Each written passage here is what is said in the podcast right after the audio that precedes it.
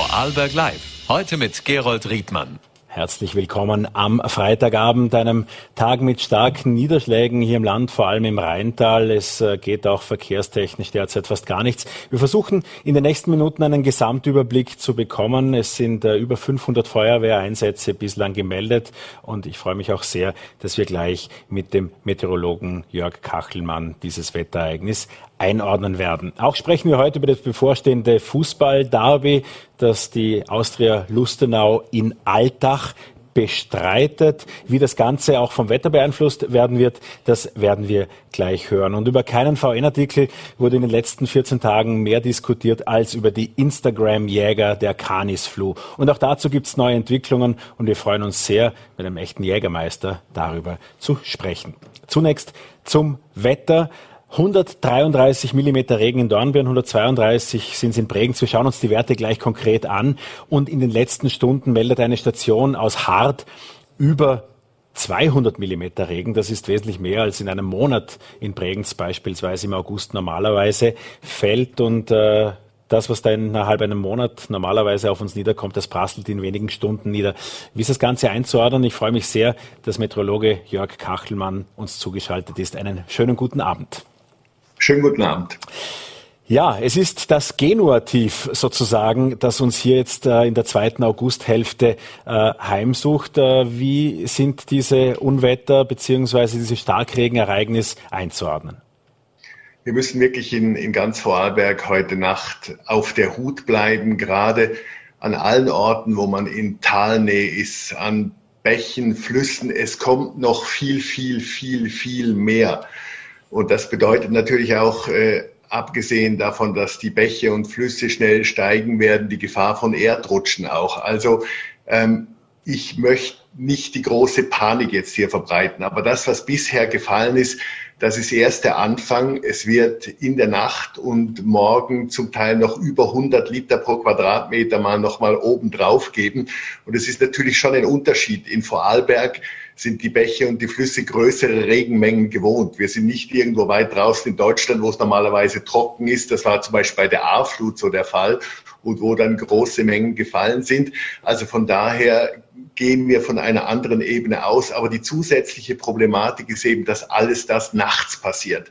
Und nachts sollte man nie überrascht werden. Deswegen wäre für mich, wenn ich irgendwo in einer Situation wohnen würde, wo irgendwie der Hang steil oben über mir drüber ist und wo eben Hochwassergefahr eine Problematik ist, dann würde ich jetzt heute Abend noch einen Plan B suchen, zu Verwandten irgendwo weit in die Ebene gehen oder wo man weiß, auf den Hügel oben drauf, dort ist es auch natürlich sicherer, weil das Wasser runterläuft, weil das ist eine potenziell sehr, sehr, sehr, sehr gefährliche Wetterlage, die wir im Moment erleben. Einfach, wenn man aufs Radarbild schaut, sieht man, es kommt diese riesige Menge von feuchter, herumgeführter Warmluft. Das ist ja die Problematik, das kommt vom Mittelmeer hoch, geht dann über den Osten Österreichs drüber und kommt dann in einen Bogen von Norden her wieder rein. Und normalerweise, wenn es von Norden her staut, ist es die kalte Luft, dann ist es nicht so schlimm, aber es ist jetzt die feuchte Warmluft, die am Bregenzer Wald gestaut wird. Deswegen, ich mache mir Sorgen um die kommende Nacht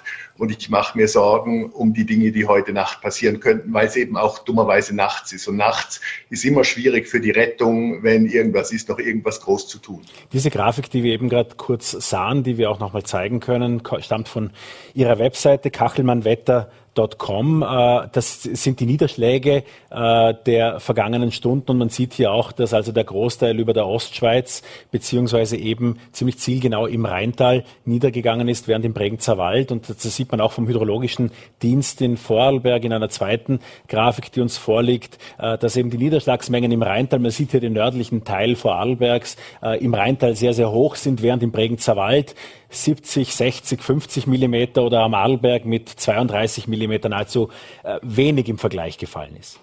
Das ist die Vergangenheit, aber wir müssen in die Zukunft schauen. Schon ja. jetzt sind die größten Regenmengen im Bregenzer Wald mit sechs bis zehn Liter pro Quadratmeter und Stunde und das wird noch zunehmen. All das für Leute, die aufs Radarfeld schauen, was so in Gelb und Rot über dem östlichen Baden-Württemberg und Bayern bis hinauf nach Nürnberg ist. Das ist wie so eine Regenautobahn, die auf den Bregenzer Wald auf Vorarlberg zieht. Und es ist viel gesprochen worden über äh, Unwettergefahr in Bayern heute. Und es hat sich alles ein bisschen insofern geändert, dass das alles weiter westlich passiert. Und das ist die schlechtestmögliche Nachricht für Vorarlberg. Und deswegen nochmal, ähm, es wird nicht alle erwischen. Es äh, wird nicht jeder Mensch in Vorarlberg eine Katastrophe erleben, aber ich fürchte, aufgrund dessen, wie es im Moment ausschaut, werden ein paar eine Katastrophe erleben. Deswegen die Menschen, die wissen, dass sie in einer bei Hochwasser vulnerablen Situation sind, äh, sollten im Idealfall heute Abend sich in eine Situation begeben, wo ihnen nichts passieren kann in der Nacht.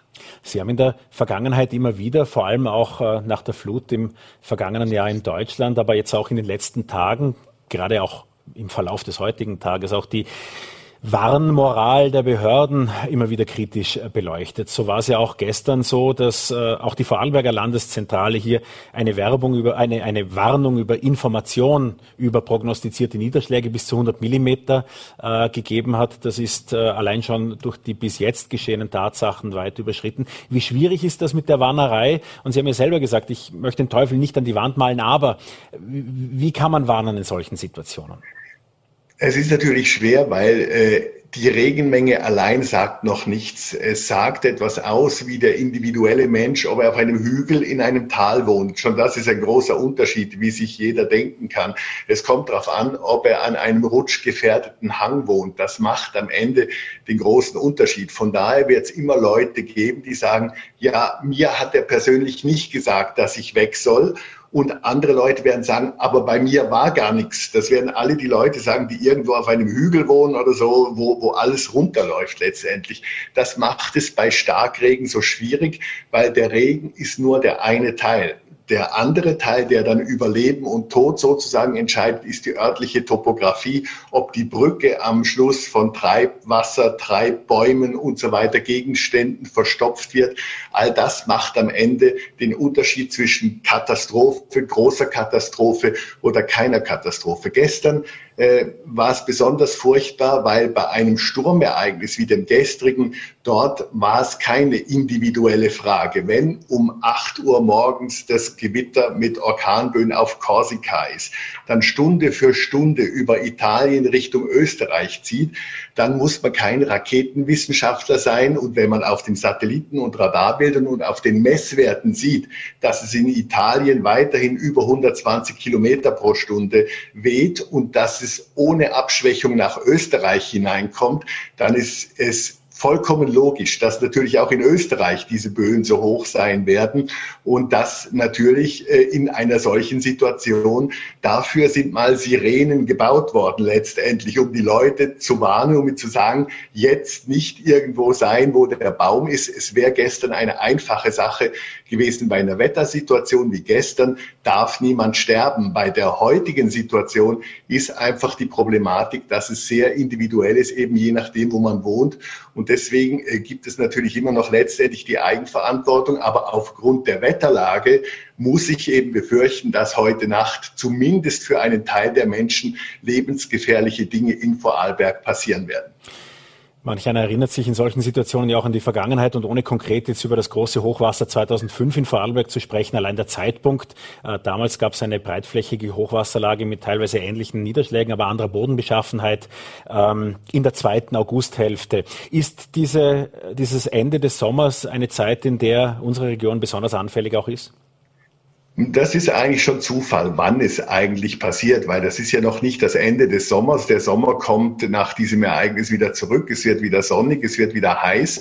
Und die Vergangenheit hat natürlich beim Abfluss nicht unbedingt geholfen. Zum Teil sind die Böden immer noch trocken und hart oberflächlich. Und das bedeutet, dass die Regenmengen schneller abfließen, als sie das normalerweise bei einem aufgeweichten Boden tun würden. Also es gibt zwei unangenehme Situationen. Schon ein komplett durchnässter Boden. Das ist im Moment sicher nicht der Fall, aber auch ein komplett trockener und harter Boden ist eher ungünstig. Und äh, wir haben die Hartbodensituation, äh, das ist nicht ganz so schlimm wie schon ein komplett vorgenässter, vollkommen durchnässter Boden, der gar nichts mehr aufnehmen kann.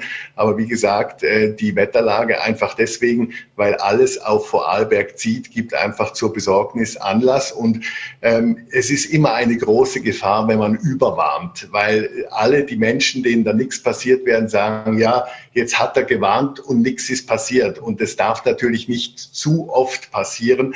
Aber ich glaube, es ist aufgrund der gegenwärtigen Wetterlage geboten, einfach, dass sich die Menschen, die eine Möglichkeit haben, sich irgendwo an einen sicheren Ort zu begeben, äh, das tun, weil eben, wie gesagt, in der Nacht ist alles so schwierig, wenn in einer Hochwassersituation in der Nacht, wenn man nicht weiß, wohin, welche Straßen sind überflutet, wo sind Bäume runtergefallen und diese Dinge. Nichts ist schlimmer als eine Fluchtsituation in der Nacht.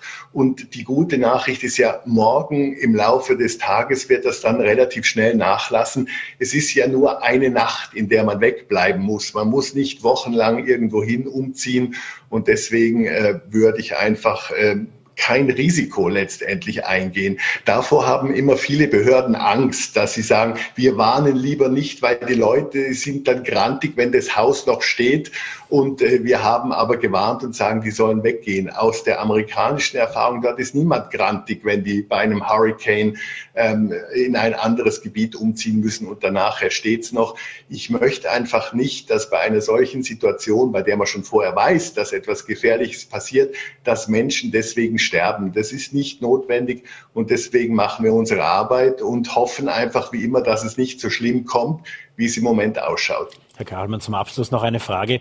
Ähm, haben mir Daten rausgestoppt in äh, sechs Stunden 114 Millimeter in Feldkirch. Das äh, scheint das Doppelte des bisherigen Rekordes zu sein. 1999 hat es in Feldkirch innerhalb von sechs Stunden 60 Millimeter geregnet. Für uns Normalos sind ja diese Millimeterangaben sehr schwierig zu verstehen. Können Sie die etwas äh, in die Realität holen? Man kann sich natürlich immer, ein Millimeter ist ein Liter pro Quadratmeter und man kann sich natürlich immer den üblichen 10 Liter Baumarkteimer vorstellen, den man auf einen Quadratmeter einmal ein Meter auskippt. Äh, das ist vielleicht noch am ehesten, wo man hinkommen kann. Man kann auch als Faustregel nehmen, so bei uns in, in, in Vorarlberg ist es so über alles gesehen ein runder Hunderter. Wenn man so Rheintal und alles, die Durchschnitt Hunderter, im Bregenzer Wald auch über 100, äh, die in einem Monat fallen. Und wenn man sich natürlich vorstellt, dass das, was sonst in einem Monat fällt, in wenigen Stunden fällt, dann kann man sich vorstellen, dass es natürlich eine große Belastung für alles ist, was eben das Wasser in irgendeiner Form aufnehmen muss. Ich bedanke mich sehr, sehr herzlich bei Jörg Kachelmann, Meteorologe. Wer mehr dazu wissen will, der findet im Internet unter Kachelmann Wetter und auch bei Twitter übrigens äh, eine äh, große Informationsfülle zu aktuellen Themen. Ich äh, freue mich sehr, dass Sie Zeit für Vorarlberg Live hatten. Vielen Dank, dass ich bei Ihnen sein durfte. Viel Glück und hoffentlich wird es nicht so schlimm. Danke. Wir werden gleich zu der Wettersituation in Vorarlberg zurückkommen. Wir erwarten im Studio den Landesfeuerwehrintendanten Herbert Österle, der verständlicherweise derzeit äh, unter äh, zeitlicher Einteilung steht und auch äh, die Zufahrten hier im Unterland sind derzeit äh, alles andere als einfach. Es gibt zahlreiche Straßensperren, äh, nur so viel. Äh, auch zeitweise war der Tunnel zwischen Bregenzer Wald und und, äh, und Schwarzach hier gesperrt, der Achreintunnel, es ist der Pfändertunnel zeitweise gesperrt gewesen. Es ist vor einigen Minuten auch die Eisenbahnlinie zwischen Bregenz und Lochau gesperrt worden. Ähm, wir werden also gleich zur Wettersituation zurückkommen und ein Ereignis, das am Wochenende sehr erfreulich ansteht, ähm, über das wir nun sprechen wollen, das hängt auch ein bisschen am Wetter. Denn äh, um bei Twitter eben angesprochen zu bleiben, da gibt es für jedes Fußballspiel einen Hashtag. Der aktuelle Hashtag lautet aus Vorarlberger Perspektive Alt-Alu. Äh, das hat nichts mit altem Aluminium zu tun, sondern alle Fußballfans wissen, dass es ist das Derby zwischen der Austria Lustenau und Altach. Altach, Alu, ja, so kommen wir dann drauf. Ähm, und dazu freue ich mich sehr, dass wir mit dem Sportdirektor der Lustenauer hier im Studio sprechen können. Einen schönen guten Abend. Guten Abend.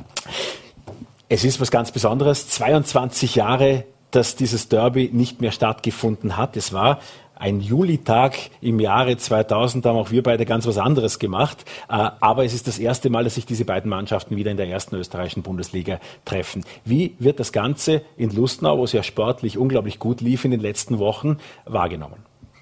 Ja, ich glaube, ähm, wie schon gesagt, die, die ganze Gemeinde, Region freut sich, freut sich auf dieses Spiel. Es hat lange gedauert, lag auch ein bisschen an uns, dass wir lange nicht in der Bundesliga waren. Ähm, aber umso mehr ist, glaube ich, die Vorfreude jetzt überall da ähm, auf dieses Spiel morgen. Ähm, und man merkt es im Umfeld, jeder, jeder freut sich drauf. Alexander Schneider, man muss ja äh, irgendwie jetzt könnte man auch schon sagen, die Alltag werden das nicht gerne hören, aber dass die Austria als äh, Favorit in dieses Spiel geht, jedenfalls rein von der Tabelle, auch äh, von den bisherigen Spielen in dieser noch sehr jungen Saison, könnte man ja auf diese Idee kommen. Wie sehen Sie das? Ja, das, das sehen wir nicht so. Es ist Tabelle nach, nach vier Spieltagen, ist eh, sage ich jetzt mal, nicht überzubewerten. Äh, wir hatten einen guten Start, ja. Ähm, aber Alltag hat sich jetzt die letzten Jahre in der Bundesliga etabliert. Wir sind der, der Aufsteiger der Herausforderer. Wir müssen uns erst, wir müssen erst ankommen in dieser Liga. Ähm, die Spielverläufe liefen auch in den meisten Spielen für uns. Von daher, ich würde jetzt nicht sagen, dass, dass wir als Favorit da reingehen, obwohl wir in der Tabelle vor Alter stehen. Ähm, wir, wir hoffen, dass es nach dem Spiel auch noch so ist. Ähm, aber als Favorit gehen wir jetzt, glaube ich, nicht in das Auswärtsspiel. Das muss man ja auch sagen. Alltagsspiel zu Hause äh, haben wahrscheinlich ein bisschen mehr Druck durch die Tabellensituation, aber als Favorit gehen wir nicht. Es ist ja auch die Auslosung, wenn man so will, etwas schmeichelhafter vielleicht auch gewesen aus Lustnauer Perspektive. Aber ähm, da ist schon die ein oder andere Sensation dabei gewesen zum Auftakt, dass es so läuft, also mehr als Ankommen in der Liga, ein besseres Ankommen in der Liga hätte es nicht geben können. Äh, welche Chancen gäbe es, dass am Samstag die nächste Sensation steigt? Ja, das Wort Sensation. Ich glaube, ja, mit dem Punkt in, in Rapid Wien hätte man vielleicht nicht, nicht gerechnet, ähm, dass man gegen WSG Tirol, Hartberg auch mal gewinnen kann dann aus Austria Lustenau. Das sehe ich jetzt, sage ich jetzt mal nicht als Sensation. Und genauso wäre für mich auch ein Punkt oder ein Sieg im Derby jetzt keine Sensation. Wir spielen alle in der gleichen Liga. Ähm, natürlich wäre es überraschend, vielleicht, ähm, dass die einen das sagen. Aber dieses Wort Sensation, ich glaube, speziell in einem Derby kann, kann alles passieren. Da sind vorherige Ergebnisse egal, vorherige Jahre sind egal. Da geht es wirklich um diese 90 Minuten auf dem Platz. Ähm, wie läuft das Spiel? Wie kommen die Mannschaften rein? Die Stimmung wird ihr Übriges tun dafür. Und von daher geht es bei, bei Null los. Und diese 90 Minuten kann man, glaube ich, so ein bisschen aus dem Kontext lösen der bisherigen Saison. Und deshalb würde ich nicht von einer Sensation sprechen. Weil dadurch natürlich auch der Erwartungsdruck erhöht wird. Aber so cool Sie das jetzt auch als Sportdirektor hier herunterspielen, über 20 Jahre lang hätte man auch einen Ligastart in der zweiten Bundesliga in Lustenau hier sehr positiv so bewertet. Ähm, dass das jetzt auch in der ersten Bundesliga so funktioniert, ist ja extrem erfreulich, gerade auch wenn man die zur Verfügung stehenden Budgets, auch die Vorarlberger Lösung beim Trainer äh, sieht. Sehen Sie den Druck jetzt konkret morgen auch stärker bei Alltag? Definitiv. Ähm, wir sind der Aufsteiger, wir sind, wie jetzt gesagt wird, auf, bei uns sagt jetzt jeder, oh, die sind mit sieben Punkten aus vier Spielen gestartet. Also wir haben uns durch den Saisonstart, glaube ich, schon ein bisschen Druck genommen. Alltag, eben wurde es angesprochen, hatten vielleicht auch die, die schwierigeren Auftaktgegner. Jetzt auch das 4 zu 0 gegen Sturm Graz spiegelt, glaube ich, nicht so das Spiel wieder, wie es war.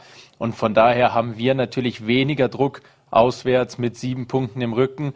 Alltag vier Punkte Heimspiel ist schon ein bisschen mehr Druck auf dem Kessel, glaube ich. Ähm, aber auch nach vier Spielen, ich glaube, wir beide Mannschaften sind sehr motiviert morgen und wie gesagt, den Druck können wir gerne Alltag geben. Äh, wir spielen befreit auf morgen.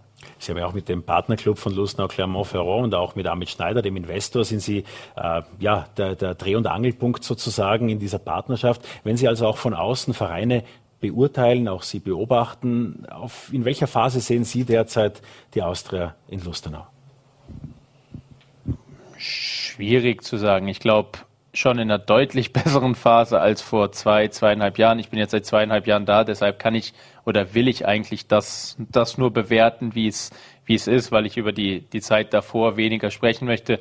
Ähm, natürlich ist es ein Traditionsverein und da ist es dann noch mal schwieriger, über Phasen zu sprechen, weil halt so eine große Historie in dem Club mit sehr vielen verschiedenen Phasen und Etappen sind. Natürlich, ich glaube, ein, ein einschneidendes Erlebnis war der Wechsel des Vorstandes Ähm, dann auch der Start der Kooperation. Aber wenn man jetzt die letzten zweieinhalb Jahre sieht, die ich bewerten kann, es war sehr schwierig am Anfang, sehr viele Nebengeräusche auch, sage ich jetzt mal, durch, durch Lizenz, Stadion, Historie. Ähm, aber die erste Saison auch unter, unter Alexander Kiene und mit, mit einer Mannschaft, die auch Potenzial hatte, aber die es nicht wirklich abrufen konnte, ähm, war es ein sehr schwieriges Jahr. Aber wir haben immer gesagt, wir, wir schauen nicht sehr kurzfristig. Wir wollen das perspektivisch aufbauen und Lustenau wieder dahin bringen, wo es hingehört. Ähm, damit haben wir mit dem Aufstieg jetzt einen, einen großen Schritt getan. Aber auch da, wenn man jetzt den Vergleich in der Bundesliga anschaut, da sind wir der Kleine. Sei es Budget, sei es Infrastruktur, sei es auch Alter der Mannschaft. Aber das ist gut, das wollen wir. Ähm, eine junge Mannschaft, auch ein Trainer, der seine erste Profistation hat. Ich, der seine erste Profistation äh, in dem Verein hat. Also es ist eine sehr Aufbruchstimmung, die durch den Bundesliga-Aufstieg verstärkt wurde. Aber wir wissen auch, wir haben noch sehr viel vor uns. Wenn man jetzt allein schon den Vergleich zu Alltag zieht, sie sind jetzt viele Jahre schon in der Bundesliga, haben sich, das muss man auch neidlos anerkennen, über Infrastruktur, über Etablierung in der Liga schon eine andere Stellung erarbeitet. Und da wissen wir auch, dass wir als Verein noch viel vorhaben. Aber die letzten anderthalb Jahre oder zweieinhalb Jahre zeigen, dass es in die richtige Richtung geht und dass auch wieder ein neuer Schwung in den Verein gekommen ist. Diese Partnerschaft hat viel dazu beigetragen. Ich meine auch Spieler wie Teixeira, die jetzt äh, die Goalgetter sozusagen sind und auch den Kern der Mannschaft darstellen, der glücklicherweise auch in dieser Saison für äh, Lustenau äh, ja, verfügbar sind, hoffen aber doch weiterhin auf Zugänge. Wird es da weitere Verstärkung geben? Können Sie dazu schon was sagen? Wann gibt es die nächsten Punkte, die auch mit Clermont oder auch ohne anzukündigen sind? Ja, natürlich ist, ist, sind die Spieler immer das offensichtlichste dieser Kooperation. Ähm, aber es ist ja auch sehr viel rechts und links, wo man voneinander lernt. Clermont ist auch aufgestiegen in die höchste Liga mit dem geringsten Budget. Also man hat da alles vor einem, anderthalb Jahren schon mal mitgemacht, diese Abläufe. Und da kann man natürlich auch von lernen. Ich würde ein bisschen widersprechen, dass im Moment der aktuelle Kern sehr Clermont-lastig ist. Also Im Moment ist es Cem Turkman, es ja. ist Brian Teixeira, der fix, fix gewechselt ist. Aber ich glaube, der Kern ist äh, Dominik Schiel, Matthias Mark, Pius Graper, Fabian Gemeiner, aber natürlich auch mit Brian Teixeira und Co. Es ist, wir haben es auch die letzten zwei Jahre geschafft, dass es ein guter Mix ist. Ähm, und das wär, wollen wir auch in Zukunft äh, weiter so aufbauen. Und das war auch ein Grund, warum wir auf den Ausländertopf verzichtet haben, um genau auch diesen Kern beibehalten zu können und nicht Spielern sagen zu müssen, wie jetzt zum Beispiel Anderson, Adriel etc., zu sagen, ja, ihr habt den falschen Pass und deshalb dürft ihr nicht mehr bei uns spielen. Aber verhältnismäßig kleiner Kern, bleibt das so oder wird es Neuzugänge Nein, es, wir, wir sagen die ganze Zeit ähm, schon, dass wir Geduld brauchen, aber wir noch nicht am Ende sind mit der Kaderplanung. Ich glaube, speziell im Sturm wird es noch, noch eine Personalie geben ähm, und auch sonst vielleicht noch eine weitere, maximal noch zwei, also insgesamt drei. Ähm, wir haben noch knapp zwei Wochen Zeit bis Ende August. Äh, wir wissen, wir haben einen kleinen Kader, ähm, aber kleiner Kader muss nicht immer schlecht sein. Äh, wir haben nicht viele englische Wochen. Von daher, wir, jeder, der bei uns im Kader ist, der soll auch seine Spielzeit bekommen. Wir wollen Spieler entwickeln. Ähm, und wenn der Kader aufgebläht ist, dann hat man auch viel Unzufriedenheit im Kader, viele Spieler, die sich nicht entwickeln können. Ähm, und deshalb müssen wir mit unserem Budget genau schauen, wie wir welchen Platz besetzen. Morgen äh, ist ein ganz besonderes Spiel, auch wenn Sie anfangs natürlich, äh, es, ist ein, es ist kein Samstag wie jeder andere in Vorarlberg. Was würde ein Sieg morgen beim Derby bedeuten? Also ich will auch nicht falsch verstanden werden. Es ist natürlich ein besonderer Tag und auch für, für uns im Verein ist das ein sehr besonderes Spiel. Für unsere Fans ist es ein sehr besonderes Spiel. Also da will ich die Bedeutung des Derbys gar nicht runterspielen, ähm, auch wenn es nur um drei Punkte geht. Ähm, aber natürlich, es hat eine, glaube auch für den weiteren Verlauf der Saison schon auch eine Bedeutung ähm, wie man aus diesem Spiel rauskommt. Man darf es jetzt auch nicht überbewerten. Wenn man gewinnt, heißt das nicht, dass man dadurch auf einmal um die Meisterschaft spielt. Und wenn man verliert, heißt es nicht, dass man schon fix abgestiegen ist. Aber für die Region und auch für die Leute, für die Austria-Anhänger, ist es enorm wichtig, wie die Mannschaft morgen performt. Und das sind sich aber auch alle in der Mannschaft, im Staff und auch im Verein bewusst. Die Altacher haben auf einen Star-Trainer gesetzt, auch völlig anders, als das äh, bei Lustnau gewählt wurde. Jetzt steht der Miroslav Klose morgen äh, auch auf der Trainerbank. Was heißt das für Sie? Ich denke, Sie werden nicht der einzige Deutsche sein, der nicht zu Miroslav Klose aufgeschaut hat. Für mich macht's erstmal in meiner Funktion aktuell keinen Unterschied, ob Miroslav Klose da steht oder ein anderer Trainer. Ich glaube, auch andere Trainer, Peter Packhult etc., sind auch Trainer mit Renommee und mit Historie. Ähm, von daher natürlich als Deutscher, ich habe mich gefreut über seine Tore für, für unsere Nationalmannschaft. Ich komme aus Düsseldorf, da war er vor anderthalb Jahren auch im Gespräch, Trainer zu werden. Da hätte ich mich wahrscheinlich auch gefreut. Aber jetzt in diesem Kontext, ähm, er ist Trainer vom SC Altach, das ist unser Gegner und Rivale morgen. Und er steht nicht auf dem Platz, genauso wenig wie Markus Mader auf dem Platz steht, wie ich auf dem Platz stehe. Und das müssen die Spieler dann schon regeln. Ähm, und von daher es freut mich, dass, dass so ein Trainer in die Liga kommt. Das zeigt auch die Attraktivität der österreichischen Bundesliga. Aber es macht jetzt für mich keinen Unterschied, wer da morgen beim Gegner an der Seitenlinie steht. Haben Sie zwischenzeitlich in Sachen Regen, weil Ihr Alltag auch einer der hauptbetroffenen Orte im Rheintal ist und war, schon gehört, ob dieser Regen, dieser Niederschlag auch für das Spiel äh, Auswirkungen haben könnte? Also ich habe keinerlei Infos bekommen, dass es Auswirkungen hat. Deshalb gehe ich davon aus, dass alles planmäßig vonstatten geht. Ich glaube, der Rasen in Altach ist, ist gut. Ähm, hat sich auch die letzten Jahre gezeigt, dass sie immer ein gutes Spielfeld hatten. Die Infrastruktur passt. Also bislang habe ich keine Info, dass irgendwas anders ist als geplant. Das zeigt auch die Beschau der Freien Sportredaktion gerade eben heute Nachmittag. Rasen ist offensichtlich gut, äh, wie es mit den Parkplätzen rund ums Stadion aussieht in der Wiese. Das muss sich dann noch über Nacht offenbar klären. Ich äh, wünsche Ihnen, Alexander Schneider und Ihrer Mannschaft, alles, alles Gute morgen. Wir alle Vorarlberger freuen uns auf ein spannendes Fußballfest, das eben in Altach und dann auch in Lustnau und schon bald wahrscheinlich in kommenden Saisonen im neuen Stadion in Lustnau dann ebenso stattfinden wird. Vielen Dank äh, für den Besuch bei Vorarlberg Live und ein wunderbares Fußballwochenende den Vorarlbergerinnen und Vorarlbergern. Vielen Dank für die Einladung. Danke. Ja, und äh, bei Vorarlberg äh, Live äh, ist äh, ein Thema nun angesagt, das in den vergangenen Wochen für viel Aufregung gesorgt hat. Die Instagram-Jäger von der Canisflu. Das ist sprichwörtlich geworden für zwei Jäger, die in einem Video festgehalten haben, wie sie eine Steingeiß, also für uns Laien einen Steinbock weiblicher Natur an der Canisflu geschossen haben. Im unwegsamen Gelände ist diese Geist dann äh, verendet und musste mit einem Hubschrauber ins Tal geflogen werden. Ob sie das musste, ist auch umstritten. Jedenfalls wurde sie mit einem Hubschrauber ins Tal geflogen. Seither tobt eine Diskussion darüber, wie das überhaupt passieren konnte, ob das rechtens ist, welche Strafverfahren das nach sich zieht. Und ich freue mich sehr, dass der Bregenzer Bezirksjägermeister Hans Metzler trotz allem widerwärtigen Regen zu uns ins Studio gekommen ist. Einen schönen guten Abend. Zur Vorgeschichte. Also eine Instagram-Story, in der zu sehen ist, wie die Jäger in unwegsames Gelände vordringen, dort auch übernachten und im Naturschutzgebiet ähm, eine Steingeiß erlegen, dort einen Helikopter rufen und zurückfliegen. Auch Drohnenbilder sind dabei und so weiter. Was macht das mit Ihnen als Jägermeister? Ja, als traditionell verbundener Jäger, der viele Jahrzehnte das äh, Handwerk schon macht und dieses Hobby äh, leben darf, ist es natürlich schockierend, äh, wie die modernen Geister der heutigen Zeit in solche traditionelle und wie ich meine doch sehr achtsame Gebiete eindringt, eindringt und auch wirklich emotional sehr viele äh, Gedanken losreißt. Drohnen und Hubschrauber zum Jagen, sind das Dinge, die Vorarlberger Jäger auch äh, benutzen würden? Ich sage jetzt kein klares Nein, weil es in unserer Jägerschaft natürlich alle Gruppen von Couleurs gibt, die teilweise auch über den Pacht, über das Geld in dieses äh, Tun hineinkommen dürfen. Grundsätzlich lehnt es die Jägerschaft ab. Grundsätzlich ist das keine Art der Jagd. Es ist eine althergebrachte Brauch, dass der Schuss so angesetzt sein muss, dass man das Stück bergen kann und dass es mit menschlichen und üblichen Methoden auch äh, verwertet bzw. ins Tal transportiert wird. Das ist üblich. Jetzt sind auch weitere Fotos aufgetaucht von zurückgelassener Kletterausrüstung und von im Hang gesetzten Elementen. Äh, ein Foto fand ich interessant, nämlich von einem Baseballcap, das da irgendwo hing und es hing nicht irgendwo, sondern es hing an einem Leckstein, ähm, mit dem offenbar auch Tiere an dieser Stelle angelockt wurden. Ist das Usus?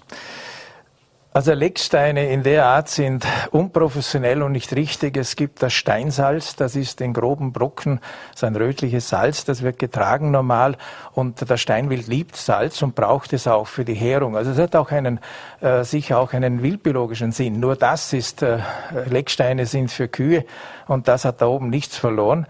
Aber dass man Salz vorlegt, ist nicht unüblich. Nur es zeigt auf, was für Laien da am Werk waren. Eine der meistgestellten Fragen, die ich bekommen habe in den letzten Tagen, ist, wie kann sowas überhaupt passieren? Wer hat denn die Jagd denn Gier? Ähm, die Vergabe ist äh, über die Agrargemeinschaft dort ganz offiziell offenbar passiert, an zwei junge, offenbar unbekannte äh, deutsche Jäger. Wie ist das zu beurteilen? Ja, es ist richtig, was unser Geschäftsstellenleiter äh, gesagt hat. Wir haben keinen Einfluss, wer die Reviere pachtet. Das ist allein das Recht steht aus dem eritreischen Zeit her dem Grundbesitz zu. Der Bezirkshauptmannschaft würde allerdings obliegen, die Pachtwürdigkeit äh, solcher Personen zu prüfen. Und das ist für mich so auch eine Frage an die Bezirkshauptmannschaft. Sind diese Leute nach diesen Vorfällen, wo man weiß, dass sie Drohnen äh, fliegen ließen und dass sie solche Ansinnen haben, damit auch Geld zu verdienen, sind die noch pachtfähig? Weil wenn das nicht pachtfähig ist, dann frage ich mich, für was prüft die Bezirkshauptmannschaft die Jagdverträge, die der Grundbesitz äh, der Bezirkshauptmannschaft vorlegt? Also wir als Jägerschaft können nur darauf hinweisen, dass es auch eine Ethik und auch eine Moral bei der Jagd braucht und nicht nur die hohen zahlenden Jagdpächter, die dann irgendwas damit tun. Die Vorarlberger Jägerschaft, der sind allerdings die Hände gebunden, die angesprochenen Jäger, wahrscheinlich ist bei Ihnen schon der Begriff äh, etwas, was bei Ihnen äh, Nackenhaare aufstellen lässt, aber die beiden angesprochenen Jäger sind keine Mitglieder der Vorarlberger Jägerschaft.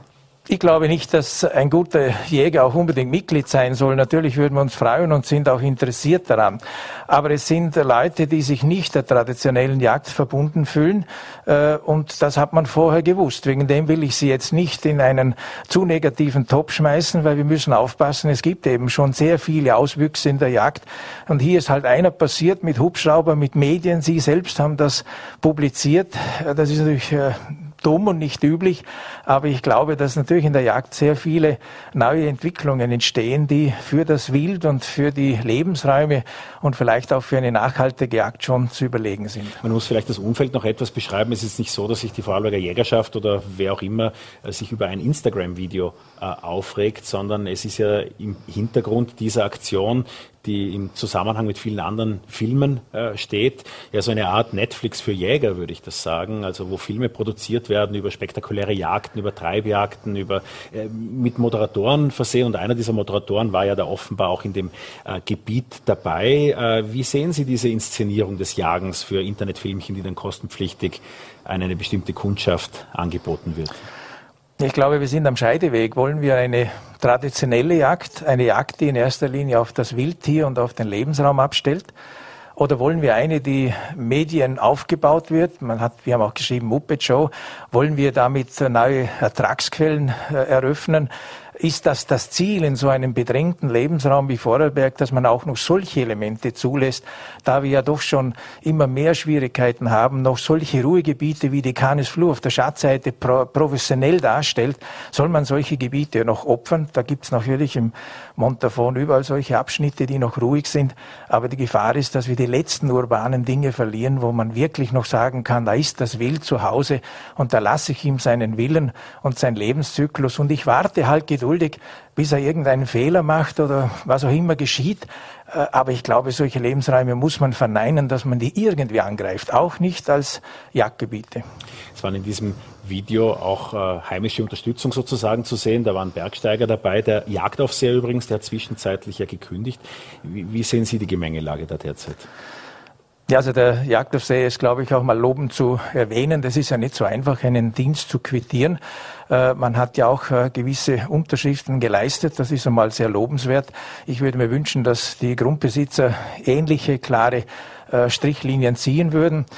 Wir sehen es natürlich so, dass wir in der Jagd vermutlich sehr, sehr kämpfen, dass es den Anstand, die Ethik, die Moral, dass die immer noch oben auf ist und oben siegt, dass es immer Ausreißer gibt, vielleicht nicht so schlimm wie die, aber dass es immerhin Ausreißer gibt, das werden wir leben müssen. Aber die Mehrheit der Jagd muss sauber bleiben, muss korrekt sein. Und es ist auch zu akzeptieren, dass einfach in einem gewissen Lebensraum die Jagd nicht unbedingt an erster Stelle ist. Wenn Sie das Ganze strukturell nun etwas ansehen, weg von diesem Einzelfall, wie sieht es aus mit der Jagd in Vorarlberg? Wie viel wird von Vorarlbergern, klassischen Jägern äh, bewirtschaftet? Wie viel sind Trophäenjagden für äh, Urlauber oder auch äh, für Jagdherren dann eben äh, aus Deutschland, aus der Schweiz? Äh, wie ist das zu beurteilen? Also ich kenne jetzt nicht die ganz genauen Zahlen, aber ich weiß, dass es über 60 Prozent, 65 bis 70 Prozent heimische Pächter sind, die teilweise auch natürlich ausländische Mitjäger haben. Und dann gibt es bei den Großjagden schon teilweise natürlich ausländische Jagdpächter. Ich möchte aber für die auch eine Lanze brechen.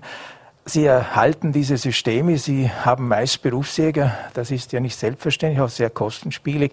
Und ich sage mal, es ist halt wie immer, man muss den Mix finden, wer hat die Macht im Moment. Früher in den 70er Jahren war es so, dass die Jagd zu viel Macht hatte. Dadurch gab es diese überhöhten, wirklich überhöhten Wildbestände. Heute hat die Jagd im Grunde nicht viel zu sagen. Das läuft alles über den Forst und über den Waldverein und diese Leute ab.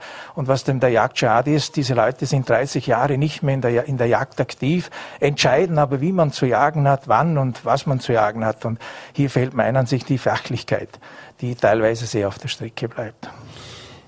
Welche Lehren ziehen Sie generell aus dieser Jagdaffäre? Ja, man kann nur die Lehre daraus ziehen. Nicht jeder Kollege ist ein Freund und nicht jeder Kollege ist ein guter Jäger. Aber die Lehre, die man daraus ziehen sollte, dass man sensibler hinschaut, dass man wirklich eruiert, wer soll Pächter sein, dass nicht das Geld immer das Erste. Ich weiß, dass diese Jagd einen sehr interessanten und wie ich meine auch korrekten Jäger auch bekommen hätte. Und hier ist halt einfach die finanzielle Seite entscheidender. Und ich glaube, der Grundbesitz hat auch einen Entscheideweg. Ist es entscheidend, was eine Alpe erwirtschaftet, oder ist es entscheidend, wie korrekt man diese Wildlebensräume in Zukunft bewirtschaftet. Und hier ist, glaube ich, schon die Menschlichkeit und einen guten Charakter, den es bei der Jagd halt braucht, ist wahrscheinlich auch ein Teil. Nicht nur Euro, sondern auch gesundes Stehen zur Jagd und gesundes Leben mit dem Tier und mit der Natur das frage ich jetzt auch gerne als Zivildiener, aber wenn ich es dann irgendwann herbringe, einen Jägerschein, äh, einen Jagdschein äh, zu äh, bekommen und mich für eine Jagd interessieren würde, wie viel Geld muss ich denn rechnen, um in Vorarlberg eine halbwegs attraktive Jagd zu bekommen? Das geht natürlich von bis, aber sagen wir, das ist ja auch der Grund, warum wir im Gegensatz zu anderen Bundesländern unheimlich kleine, vielschichtige Reviere haben. Dieses wie am Boden hat, glaube ich, um die 200 Hektar jagdbare Fläche. Will jetzt niemandem nahe treten, aber mehr wie 50, 60 Hektar sind es nicht. Und für so eine Jagd, ich kenne den Preis nicht, aber ich denke mal, dass das einiges über 10.000 sein soll. Dann kommt da Landesabgabe, dann kommt natürlich der, das Futtergeld, hier ist auch eine Rotwildfütterung drinnen, dann kommt der Jagdaufseher. Also ich meine, dass so ein Jagdbudget für diese kleine Jagd sicher jenseits 20.000 sein wird. Pro Jahr? Pro Jahr. Ja, das sind dann Summen, die für solche Genossenschaften oder auch äh, ja, Gemeinschaften durchaus erheblich sind. Natürlich, verständlich. Ich bedanke mich sehr, sehr herzlich für diese Einordnung, Herr Metzler, und äh, dass Sie Zeit hatten für Fallberg Live heute Abend. Danke für die Einladung. Gerne.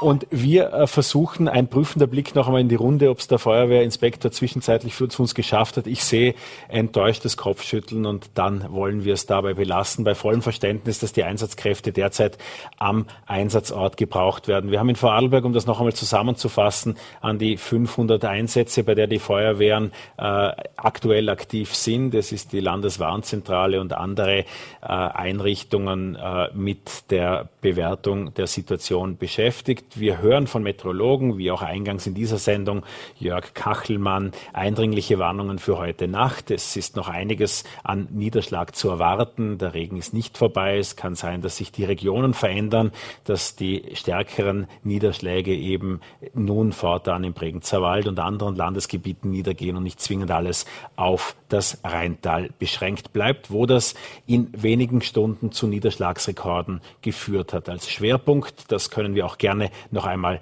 einblenden, äh, sind die Gebiete zwischen äh, Feldkirch und ähm, eben äh, dem Unterland zu sehen. Die Niederschläge, die hier über die Ostschweiz kommen, schwarz sind hier die Landesgrenzen eingezeichnet, äh, ist zu sehen, dass doch recht punktgenau äh, im Rheintal von Feldkirch äh, bis nach Lindau die Haupt ähm, Anzahl der Niederschläge niedergegangen ist. In Feldkirch zum Beispiel waren das mit 119 Millimeter innerhalb von sechs Stunden mehr als doppelt so viel als der bisherige Rekord aus dem Jahr 1999 wollen also hoffen, dass Sie diese Nacht sicher verbringen können, hoffen auch insgesamt, dass die Niederschläge nachlassen und äh, so wie die Wetterprognosen aussehen, soll es spätestens in der zweiten Tageshälfte morgen dann besser werden. Am Sonntag dürfte auch die Sonne sich schon wieder zurückmelden. Ihnen einen guten Abend. Äh, ich hoffe, dass Sie ein gutes Wochenende verbringen können. Wir sehen uns am Montag um 17 Uhr hier wieder bei Vorarlberg Live.